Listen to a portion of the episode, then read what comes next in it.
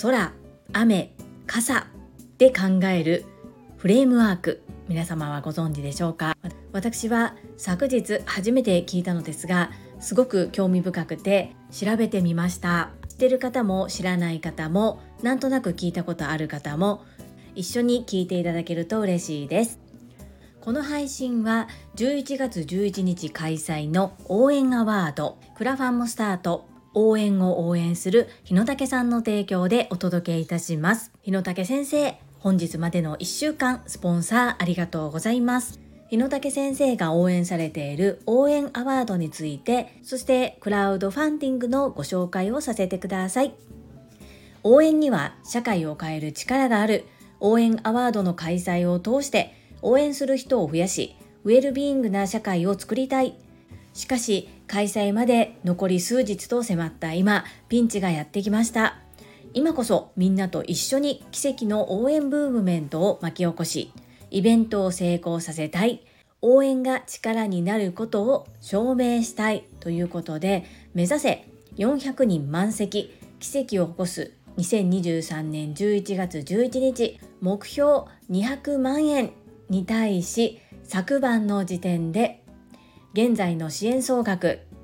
177万2500円となっております。本日最後のスポンサーコールとなりますが残り終了まで1日ということで毎日20万円ぐらいずつアップしていると思います。なんとか最後に目標金額達成できるよう応援しております。応援アワードって何？どんなクラウドファンディングが立ち上がっているの？気になる方は是非概要欄のリンク見るだけでも応援につながると思います。ご覧くださいませ。そして1週間スポンサーしてくださった日野武先生は毎日のお手軽オーディブルということでスタンド FM にて日野武頭の整えどころこちらのチャンネルで読まれた本の一節そして書簡のアウトプットをしてくださっています。こちらも概要欄にリンクを貼っておりますので合わせてお聞きくださいませ。どうぞよろしくお願い申し上げます。この配信では引き続き個人スポンサーさんを募集しております。概要欄にリンクを貼っております。ご自身の PR どなたかの応援何かの告知などご自由にお使いいただけます。概要欄のリンクから覗いてみてください。どうぞよろしくお願いいたします。そんなこんなで本日のテーマ、空、雨、傘で考えようです。この話は昨日サラリーマンとしてお勤めしている会社で本来私は出席しない会議だったんですがオンライン会議システムでつながっているということで自分の仕事をしながら耳だけでその会議の内容を聞いていました接続環境がものすごく悪く音声が途切れ途切れで会議の内容自体は正直に申し上げて何を言ってるのかよく理解できないようなちょっと環境的には悪い状況だったのですが最後これはためになる話だなと思ったお話をされていました。それも実は途切れ途切れではっきり最初から最後まで聞くことができませんでしたが空雨傘というこのキーワードが出ていたので私がそのキーワードをもとに調べてみました。たどり着いたサイトは空雨傘の思考パターンで問題解決力を高めるというものでした。ご紹介させていただきます。空雨傘で考えよう。問題を解決する力を高めるために何をすればいいでしょうか。まず真っ先にお勧めしたいのは徹底した空。雨、傘の反復トレーニングの実践です。空、雨、傘とは次のようなフレームを指します。空、空は曇っている。これは事実の認識。雨、一雨来そうだな。これは空を見ての自分の解釈です。傘、傘を持っていこう。判断になります。空が曇っていて、一雨来そうだと解釈したことにより自分の行動の判断イコール傘を持っていこうということにつながります。この3段階の思考パターンを定着させることが問題を解決する力の強化につながるというものです。では次に空、雨、傘、この3つに分けて少しずつ掘り下げます。まずは入り口の空です。自分の目で空を確かめるように正しい事実認識を行うこと。外出する前に空を見て空が曇っているのか晴れているのかという事実認識を持ちます。この認識を誤るとその後の手段も誤ってしまいかねません。空を見ずに傘を持つか持たないかを判断したり人がそう言ってるから判断材料を他人に委ねたりするのではなく事実を自分の目でも確かめる習慣が大切です。ここでは思い込みにとらわれず自分が見えている情報だけで判断せずに全体を俯瞰し冷静に事実を認識する力が求められます。問題に気づくためにもまずは常日頃から事実を見る習慣を持つことが大切です。次に2つ目。雨です。認識した事実に基づいて解釈を行うことを指します。空が曇っている。だから一雨来そうだと解釈することを意味しています。注意すべきは事実からの解釈は何通りにも分かれるということです。曇っている空を見て一雨来そうだと捉えるのかいや雨は降らないと捉えるのか人によって違いが生じます。この解釈の仕方一つでその後の対策が変わってきます。したがって常に偏らず全体を踏まえあらゆる可能性の中から最も納得のいく解釈を導くことが求められます。解釈の方向性を一つに限定しない習慣を持つことが大切とのことです。常に事実から3つ程度の解釈を導きその中で最も理にかなっていると思う解釈を選ぶ習慣が必要になっていきます。そして最後3つ目は傘です。最終的な判断として導かれた解釈に基づいて何をするのかということです。一雨来そうだという解釈から傘を持っていくという判断が導かれます。しかし他にもカッパを着るというように別の手段を選んだりそもそも外出をやめて自宅に待機するということも考えられます。ここでも目的を踏まえ解釈から導かれる対策を柔軟に複数挙げた上で最も合理的な選択に絞ることが求められます。問題解決の思考パターンを身につけるにはこうした空雨傘の流れで考える習慣を持つことが大切とのことです。事実を正しく認識しそこから解釈の道筋を立てて最も合理的と考えられる対策を選びます。俗に言う考えとはこの空雨傘の展開力に優れていることを言います。またこの3つのうちどこが抜けても問題解決のプロセスは成立しません。空が抜けた場合は事実に基づかない当てにならない解釈となり雨が抜けると事実と判断の間のつながりが見えず周囲に分かりにくい印象を与えるばかりか。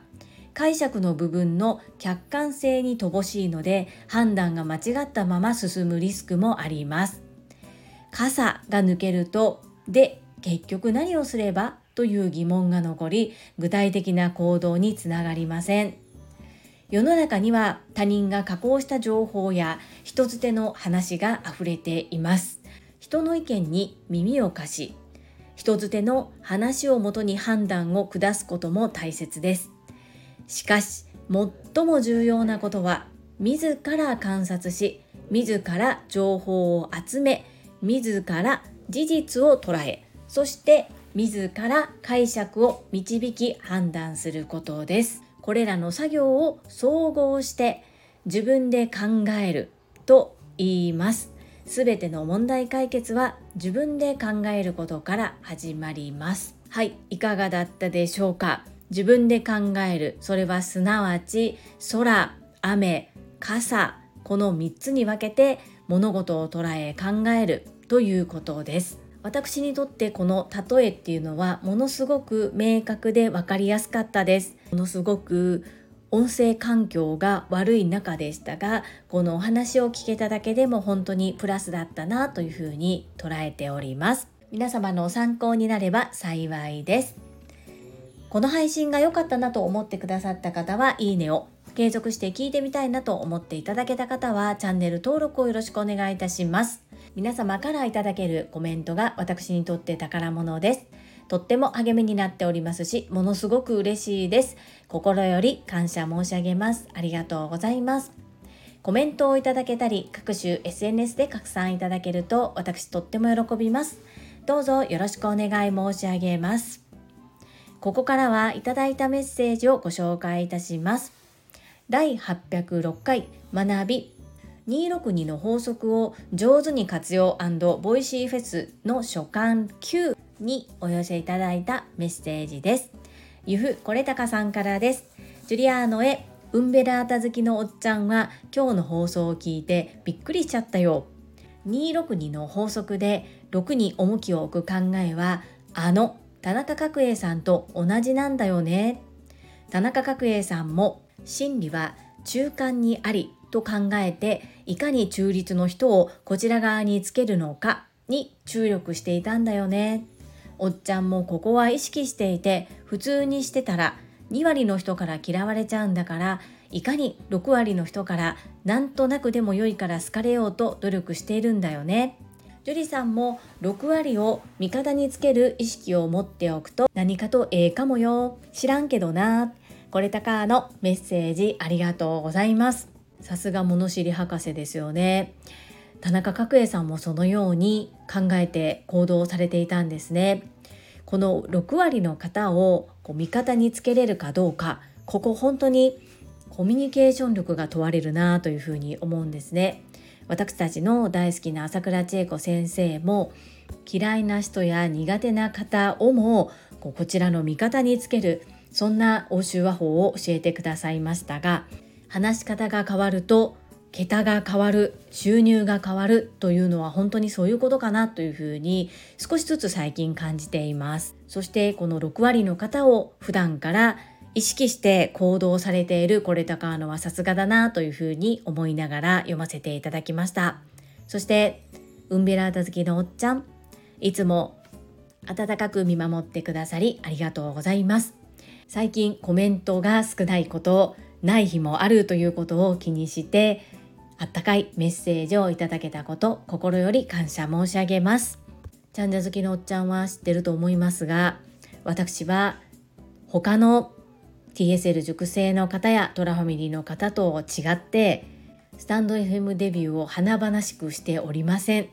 皆様は最初からたくさんの方が聞いてくださっていいねやコメントにあふれるそういった配信をされていますが私が始めた頃っていうのは私自身が TSL 熟成でもなかったですしトラファミリーというそういったコミュニティもまだできておらずそして今よりももっともっと後ろ向きな私は誰に宣言することもなく細々と始めたので完全アウェイと言いますかレッドオーシャンに一人でこう乗り込んでいくような状態でスタンド FM で配信を始めたので本当に160回目ぐらいまではいいねもコメントもほぼなしでやってたんですね。もちろんいいねやコメントをいただけることはものすごく嬉しくってとっても励みになるんですけれどもここに皆様がかける時間っていうのがどれほど貴重なものか大変なことであるっていうこともよく認識しています。ちゃんじゃ好きのおっちゃんは優しいのでいつもコメントが多めだったら控えたり少なかったら書いてくださったりゼロだったら一人ででも書くというような形であったかく見守って応援してくださっていること本当に感謝申し上げます。ほんまにありがとう。これたかのの優しさ思いやりっていうのはもう本当に十分に届いておりますので是非大切な貴重な命の時間をご自身の大切なことのために目いっぱい使ってくださいねたまにはめちゃくちゃ真面目に書いてくれてちょっとだけ驚いてます これたかの本当に本当にありがとうハンさん運をへじょそごまをあんにょんはい、いただいたメッセージは以上となります。皆様本日もたくさんのいいねやメッセージをいただきまして本当にありがとうございます。とっても励みになっておりますし、ものすごく嬉しいです。心より感謝申し上げます。ありがとうございます。最後に2つお知らせをさせてください。1つ目、タレントのエンタメ忍者みやゆうさんの公式 YouTube チャンネルにて、私の主催するお料理教室、ジェリービーンズキッチンのオンラインレッスンの模様が公開されております。動画は約10分程度で、事業紹介、自己紹介もご覧いただける内容となっております。概要欄にリンクを貼っておりますので、ぜひご覧くださいませ。2つ目、100人チャレンジャー in 宝塚という YouTube チャンネルにて42人目でご紹介をいただきました。こちらは私がなぜパラレルワーカーという働き方をしているのかということがわかる約7分程度の動画となっております。概要欄にリンクを貼っておりますので、こちらも合わせてご覧いただけると嬉しいです。どうぞよろしくお願い申し上げます。それではまた明日お会いしましょう。素敵な一日をお過ごしください。スマイルクリエイター、ジュリでした。